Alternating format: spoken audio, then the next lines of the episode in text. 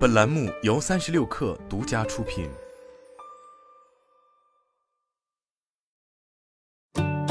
本文来自微信公众号“三亿生活”。作为全球最为知名的游戏厂商之一，任天堂给外界的印象，除了层出不穷的创意外，无疑就要数保守的经营策略了。且不提 SWDish 这样一款由过时技术打造产品，面对当下火热的元宇宙概念，社长古川俊太郎的说法，则是任天堂暂时不打算进军元宇宙领域，并且还没有搞清楚元宇宙到底是什么。一直以来，任天堂给玩家的印象就是致力于以玩者之心打造无法复制的游戏体验。然而，在这个百年未有之大变局的情况下，任天堂似乎也开始了求变。日前，任天堂方面宣布计划收购日本 CG 公司 Dynamo Pictures，并将其更名为任天堂影业。作为一家专门为电影、动画、游戏提供 CG 制作以及动作捕捉服务的公司，Dynamo Pictures 曾参与《死亡搁浅》《怪物猎人》《世界女神异闻录五》的动作捕捉，以及网飞的《攻壳机动队》SAC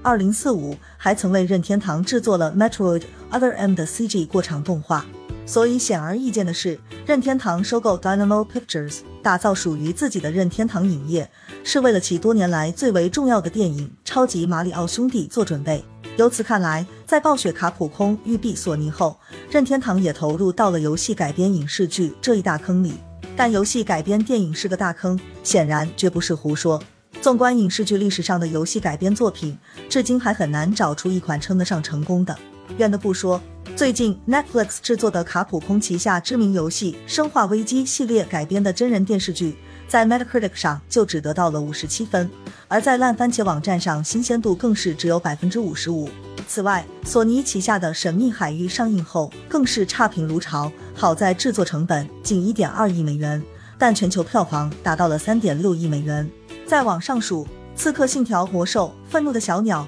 《瑞奇与叮当》《最终幻想》等。则几乎个个都是赔本，甚至于在千禧年投资一点六亿美元的《最终幻想：灵魂深处》票房惨败，直接导致 Square 出现了高达一百六十亿日元的巨额亏损，最终促成 Square 与 Enix 的合并。即使是开创了游戏改编电影概念的《超级马里奥兄弟》，而即将在明年春天上映的这部影片，其实早在一九九三年就已推出过一版。彼时，《超级马里奥兄弟》电影云集了奥斯卡最佳导演提名的罗兰·约菲、金球奖得主鲍勃·霍斯金斯以及任天堂和迪士尼的鼎力支持。但最终，这部投资四千八百万美元的电影，仅仅只获得了两千一百九十万美元的票房。掰着手指头数就不难发现，只有《古墓丽影》系列、《波斯王子》、《石之刃》等寥寥几款游戏改编的电影取得了票房上的成功。事实上，游戏改编电影的底层逻辑其实与 IP 改编游戏一样，同样都是基于粉丝经济。那么，为什么以影视剧为核心的引流联动能够成功，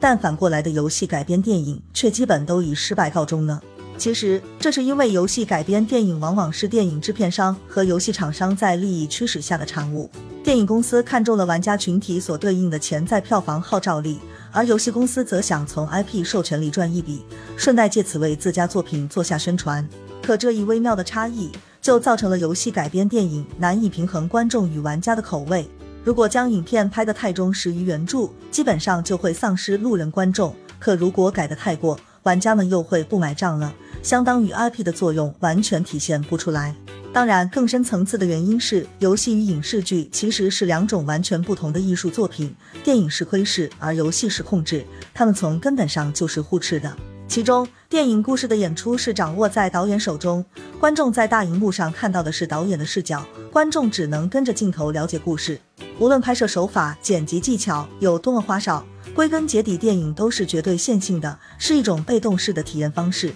而游戏的特点则是玩家拥有选择的权利。当你按下操作键，游戏就会产生反馈。用知名游戏设计师席德梅尔的话来说，就是游戏是有意义的选择，游戏的体验是由玩家来决定的。这一矛盾最直接的体现，就是游戏通常会提供一个更加漫长且可中断的体验，而影视剧则追求在有限的时间里讲述一个完整的故事。所以，这样的差异最终导致的结果，就是游戏改编的影视作品一直都走在失败的道路上。